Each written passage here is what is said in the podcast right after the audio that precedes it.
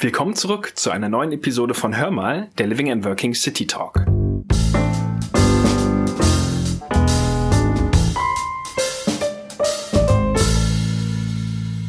In unserer heutigen Folge werfen wir einen Blick hinter die Kulissen und beschäftigen uns mit wichtigen Vorgängen, die im Hintergrund beim Living and Working umgesetzt werden. Aus diesem Grund habe ich auch Matthias Katburdak zu Gast. Er ist Leiter Fund Operations bei uns im Haus. Hallo Matthias, herzlich willkommen zum Living and Working City Talk. Ja, hallo Oliver. Es freut mich sehr, dass ich heute hier sein darf und freue mich auf unseren Podcast. Matthias, bevor wir starten, möchte ich noch mal ganz kurz zusammenfassen, worum es in unserer heutigen Episode hauptsächlich gehen wird. Zunächst würde ich gerne von dir erfahren, wie du in die Vorbranche beziehungsweise zu Swiss Life Asset Managers gekommen bist. Dann würde mich interessieren, ähm, ja, was sich hinter dem Begriff Fund Operations verbirgt und zum Schluss finde ich es cool, wenn du einfach mal berichten könntest, wie so auf jährlicher Basis die Ausschüttung ähm, abgebildet wird bei euch. Also welche Hebel müssen in Bewegung gesetzt werden, damit die Ausschüttung dann auch bei unseren Anlegerinnen und Anlegern schlussendlich ankommt.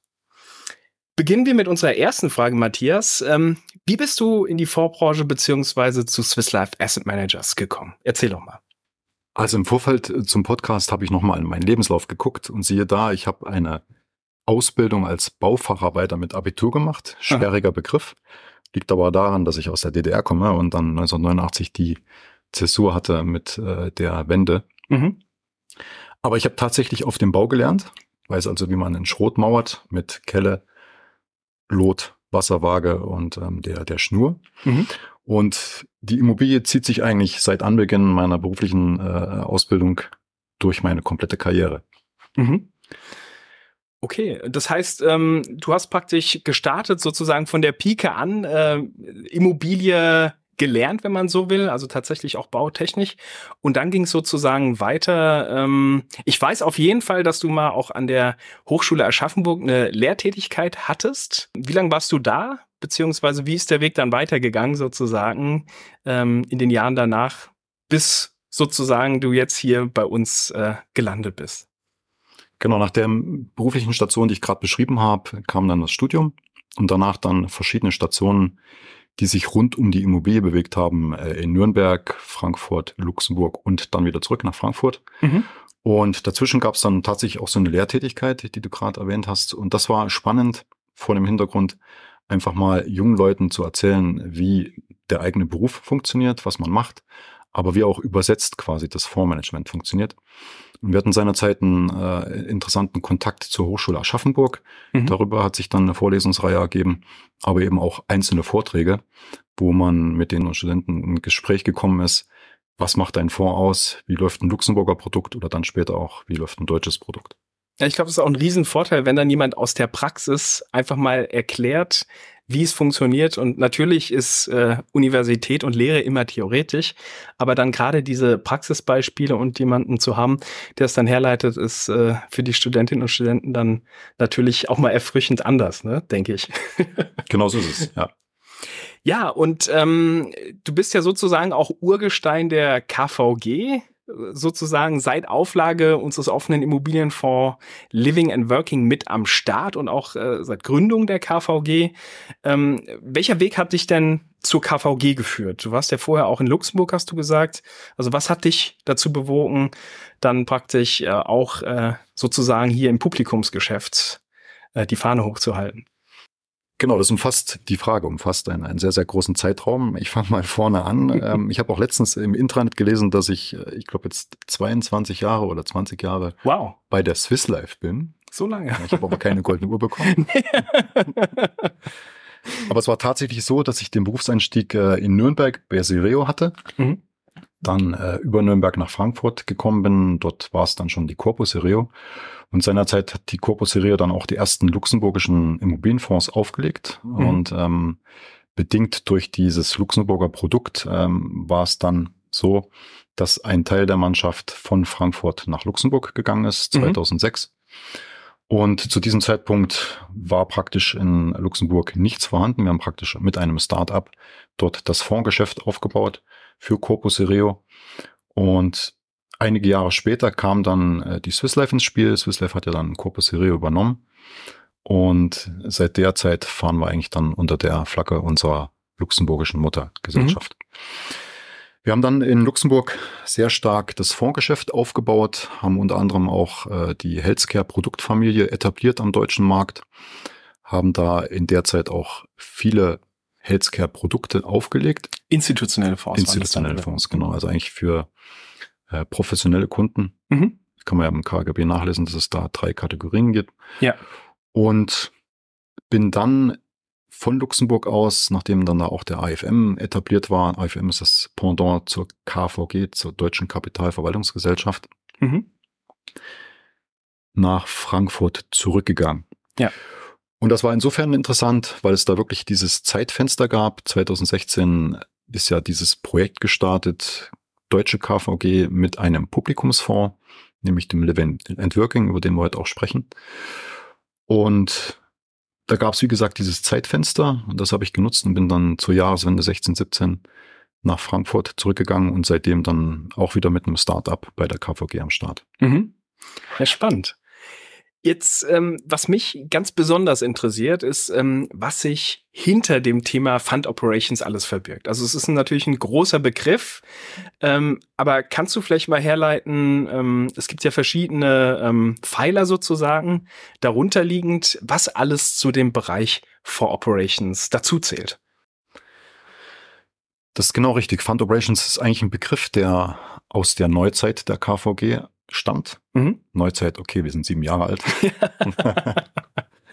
Aber seinerzeit war es so, dass wir mit dem Bereich Fund oder Fondsadministration gestartet sind. Mhm. Man muss sich so eine KVG vorstellen äh, in der Aufteilung äh, mit Front- und Backoffice. Mhm. Front Office ist eher das Fondsmanagement transaktionsgetrieben und das Backoffice ist der Bereich, der sich um die geräuschlose Abwicklung des Tagesgeschäfts kümmert mhm. für den Fonds. Und das war seinerzeit noch die Voradministration und wie das so ist über die Jahre, über die sieben Jahre, die wir gerade gehört haben, ist natürlich das Portfolio an Produkten und auch der Fonds selbst äh, extrem gewachsen. Und entsprechend äh, stark sind dann auch die einzelnen Tätigkeiten, einzelnen Bereiche ausgeprägt worden. Hm. Und aus dieser Fondsadministration ist quasi Fund Operations geworden, ja. wo wir mehrere Säulen haben. Und die zwei wesentlichsten sind eigentlich Controlling und Fondsadministration. Ja. Okay. Zum Controlling gehört äh, wahrscheinlich das Auslagerungscontrolling, also praktisch Auslagerungspartner zu kontrollieren, zu schauen, dass sie ihren Job ordentlich machen. Ne? Ähm, For Controlling an sich sind dann Zahlen, Daten, Fakten ähm, für äh, oder aus dem Fondsmanagement. Ist das korrekt? Oder brauche ich fast nichts mehr sagen?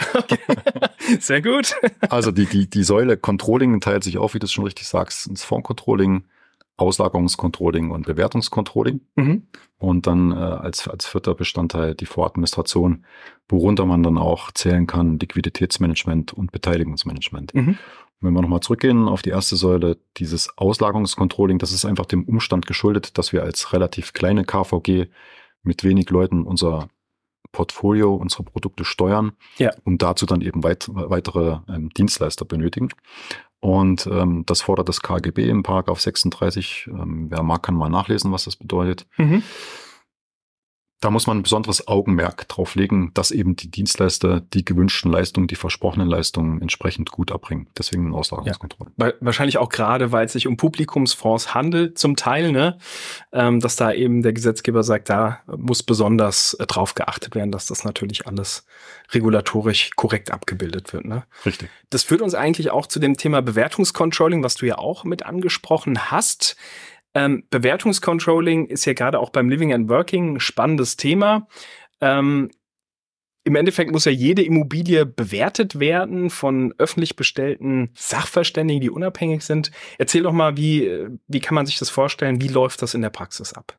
Umfassendes und sehr, sehr wichtiges Thema. Ja, mit dem Bewertungscontrolling bieten wir dem Kunden quasi die Sicherheit, die der Gesetzgeber vorgibt durch die Regulierung. Und um dir vielleicht auch mal ein paar Zahlen an die Hand zu geben, wir haben jetzt im Moment im Fonds circa 40 Objekte. Jedes Objekt muss viermal im Jahr jeweils von zwei Gutachtern bewertet werden. Und das macht äh, summa summarum nur für diesen Fonds 320 Gutachten pro Jahr, die da erstellt werden müssen. Also man sieht einfach, die schiere Menge äh, erfordert da einen entsprechenden Managementansatz und äh, auch eine personelle Ausstattung, mhm. damit man diesen wichtigen Part im, im Fondsgeschäft entsprechend abbilden kann. Und wie funktioniert das dann im Einzelnen? Du hast gerade erwähnt, die Bewerter, die werden von uns äh, mit einem Rahmenvertrag an den Fonds gebunden, mhm. dürfen dann drei Jahre für den Fonds Gutachten erstellen. Danach geht es dann in so eine sogenannte Cooling-Down-Phase. Mhm. Und diese Gutachter sind oder Bewerter sind öffentlich-rechtlich bestellt und vereidigt. Also in der jeweiligen Handelskammer dann vor Ort werden die einer Prüfung unterzogen, wird die Eignung angeschaut und dann dürfen die loslegen. Und äh, wenn man bei uns auf das Portfolio von Bewertern schaut, das sind allesamt sehr erfahrene Gutachter, die in dem Feld unterwegs sind. Und äh, da kann man sich sicher sein, dass wir die richtigen Werte in den Büchern stehen haben. Mhm.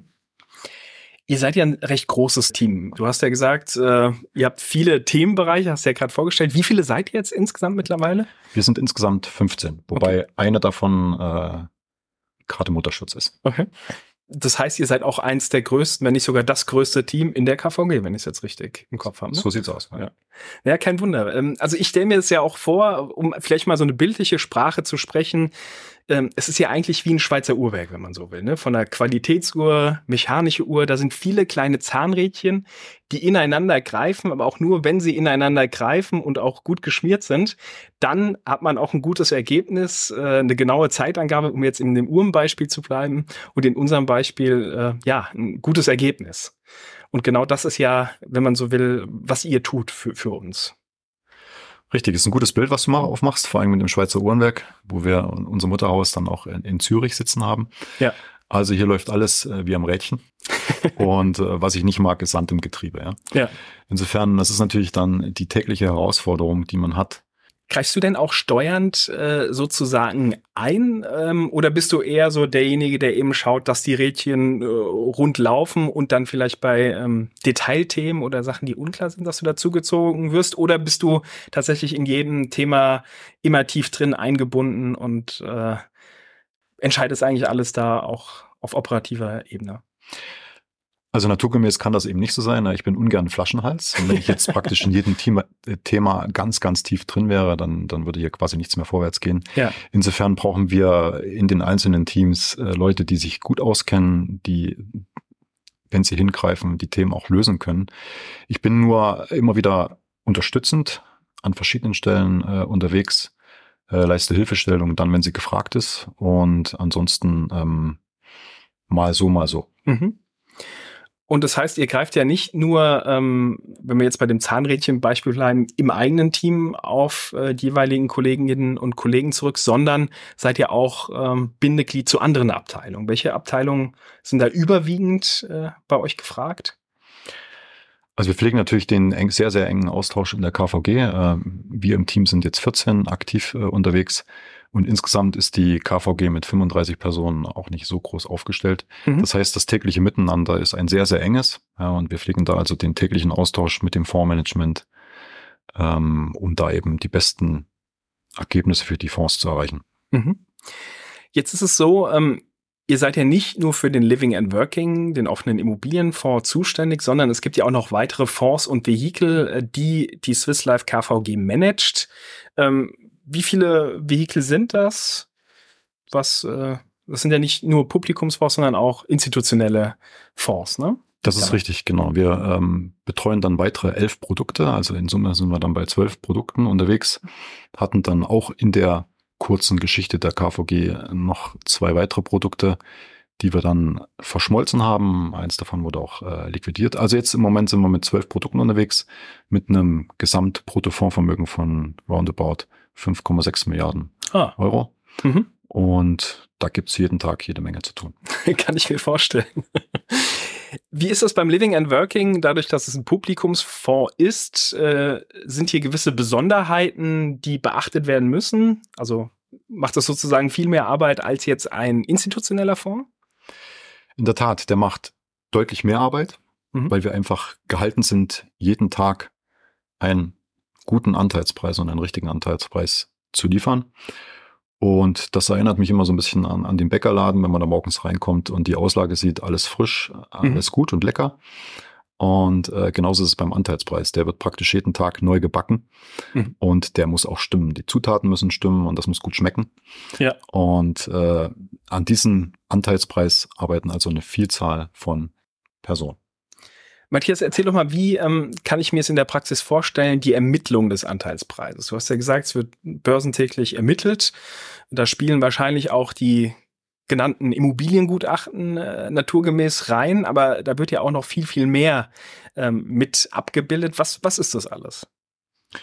Also wenn man sich den Fonds als Pyramide vorstellt, ganz unten hat man die Objekte mit einer Vielzahl von Mietverträgen, Mietern.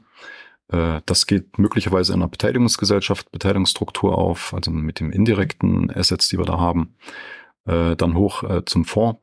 Und an dieser Wertschöpfungskette sind eine Vielzahl von, von Menschen beteiligt.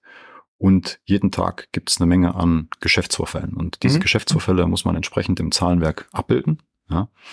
Und äh, in dem, im Fonds selber heißt das nicht G&V, sondern Ertragsaufwandsrechnung.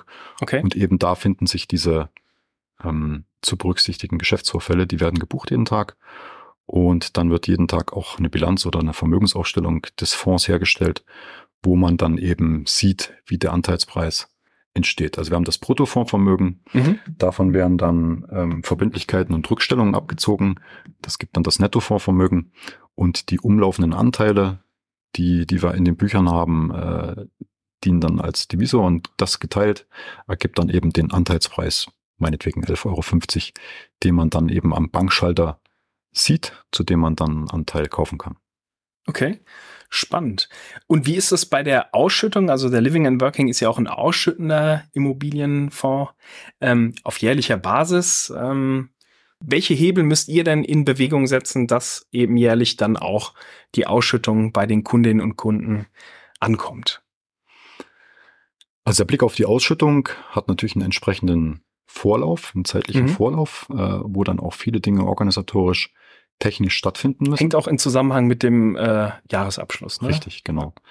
Und wenn man jetzt äh, den, den Jahresabschluss vom Living and Working sieht, das ist der 30.06. eines jeden Jahres. Mhm. Und dann wird eben äh, eine vorgeschriebene Zeit später ausgeschüttet. Das ist jeweils der letzte Montag im November.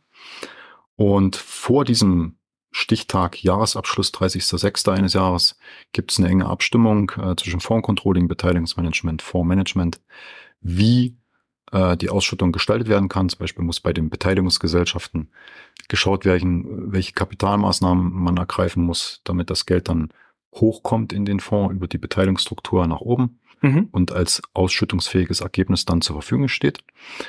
Und wenn man dann äh, den 30.06. als, als Cut nimmt, äh, dann werden die Bücher geschlossen. Dann äh, wird das ganze Zahlenwerk und der Jahresbericht dem Vorprüfer, dem Wirtschaftsprüfer vorgelegt. Der prüft das auf Herz und Nieren. Das, was mhm. wir geschrieben und gerechnet haben äh, und gebucht haben, ist das richtig? Dann gibt's das Testat. Und äh, mit diesem Testat kann man dann quasi äh, zur Ausschüttung schreiten. Die Ausschüttung selbst wird ähm, über eine sogenannte Verwendungsrechnung ermittelt. Mhm. Ja. Da wird praktisch auf Grundlage des Zahlenwerkes äh, festgelegt, wie viel ausschüttungsfähiges Ergebnis ähm, es gibt. Möglicherweise werden ähm, davon Teile zurückgestellt für notwendige Investitionen in die Immobilien. Und dann auf Grundlage dieser Verwendungsrechnung mit dem ausschüttungsfähigen Ergebnis gibt es eine Beschlussfassung durch die Geschäftsführung der KVG. Und die wiederum ist dann die Grundlage dafür, dass es zur Ausschüttung am letzten Montag im November kommt. Mhm. Ja, also ist hochspannend, weil ich denke mir aus äh, Anlegersicht beziehungsweise auch als äh, Vertriebspartner sieht man natürlich, da wird ausgeschüttet, aber was da hinten dran hängt sozusagen, damit es überhaupt erst möglich gemacht wird, ähm, ist schon eine ganz schöne Menge und deswegen glaube ich, dass es gut ist, dass ihr auch die größte Abteilung bei uns seid, weil es eben durchaus auch viele ähm, ja Hebel in Bewegung setz zu setzen gilt, um dann eben das alles äh, richtig und korrekt abbilden zu können. Ne? Das ist richtig. Wir sind zwar die, die größte Abteilung, aber das mag nicht darüber hinwegtäuschen, dass wir natürlich viele Einzelaspekte da oder Einzelbereiche bespielen. Ne? Und äh, diese Ausschüttung im Ganzen ist dann ein, ein viel größeres Werk von viel mehr Menschen. Ja. ja. Ähm, das Fondsmanagement, die Fondsbuchhaltung ja. äh, und viele andere, die ich jetzt hier gar nicht alle erwähnen kann. Also ein Gesamtwerk und eigentlich das Bild, was du vorhin gemacht hast mit deinem Schweizer Uhrenwerk, es ist eine sehr große Uhr mit vielen Zahnrädchen. Ja. Und vielleicht auch nochmal, um den Anteilspreis aufzugreifen. Ne? Ähm, das ist ja gerade bei einem offenen Immobilienfonds und gerade auch beim Living and Working ein Thema, wenn wir jetzt mal zurückschauen, seit Auflage hat er sich immer positiv entwickelt äh, über die Jahre hinweg. Und genau das ist ja der Punkt, dass ein offener Immobilienfonds ja ein super Basisinvestment ist zur Beimischung, um auch äh, so ein bisschen die Volatilität aus Portfolien rauszunehmen, weil ähm, im Idealfall, und das haben wir ja auch dank euch und dank dem Fondsmanagement bewiesen, äh, einen stetigen Beitrag für eine positive Performance-Entwicklung leisten. Ne? Richtig, ja. Die Ausschüttung, die wir jetzt gerade äh, auch besprochen haben, ist ja ein Ergebnis, was aus der Realwirtschaft äh, stammt. Mhm. Ja, das ist also jetzt kein, kein Buchgeld. Aus den Mietcashflows, wenn genau, man so will. Aus ne? den Mietcashflows. Also mit den vier Nutzungsarten im Publikumsfonds haben wir ja per se schon mal eine sehr, sehr breite Streuung, was das Risiko angeht. Mhm. Ja, wir sind in den Nutzungsarten Healthcare, Büro, Einzelhandel und Wohnen unterwegs und damit auch äh, mit Nutzungsarten, die für stabile Erträge sorgen. Mhm. Gerade im Einzelhandelsbereich ist ja auch Nahversorgung, ne? Also das genau. Brot- und Buttergeschäft, wenn man so will, ne? Genau, passt eigentlich wunderbar zu dem Beispiel von vorhin beim, beim Bäcker mit, ja. mit den frischen Brötchen. also auch da verfolgt der Fonds äh, die Strategie, sich dann äh, sehr, sehr stark bei Nahversorgungszentren zu engagieren und nicht bei der 1A-Lage äh, Shopping Center. Das ist mhm. eher nicht so unser Fokus. Ja. Ja, Matthias, sehr spannend. Vielen Dank ähm, schon mal für die Einblicke. Zum Schluss, traditionell gibt's ja auch immer eine private Frage. Du wohnst ja in Nürnberg, hast dort auch deinen Lebensmittelpunkt. Erzähl doch mal, was machst du denn so in deiner Freizeit, wenn du jetzt nicht gerade ja dabei bist, hier äh, in Frankfurt beziehungsweise natürlich auch von unterwegs oder aus dem Homeoffice äh, Fondsadministration nach vorne zu treiben? Schöne Frage, Oliver. Ich habe im Vorfeld zum Podcast noch gedacht, hey, heute sind ja eigentlich imaginär sechs Kinder hier im Raum. Ja. ja. Zwei zu vier. ich sage jetzt nicht, wo vier sind. Auf jeden Fall ist es so, dass ich natürlich mit den vier Kindern dann am Wochenende oder die Zeit, die ich da zu Hause in Nürnberg bin, äh, immer gut Stoff habe und äh, nie unter Langeweile leide. Aber wenn es die Zeit hergibt, bin ich viel in meiner Heimat Franken unterwegs, schaue, dass ich da wandern kann und ähm, den Blick in die Ferne pflege. Mhm. Ja, vielen lieben Dank, äh, dass du heute dir die Zeit genommen hast, hier so ausführlich Rede und Antwort zu stehen. Vielen Dank, Oliver. Hat sehr viel Spaß gemacht. Mir auch, vielen Dank.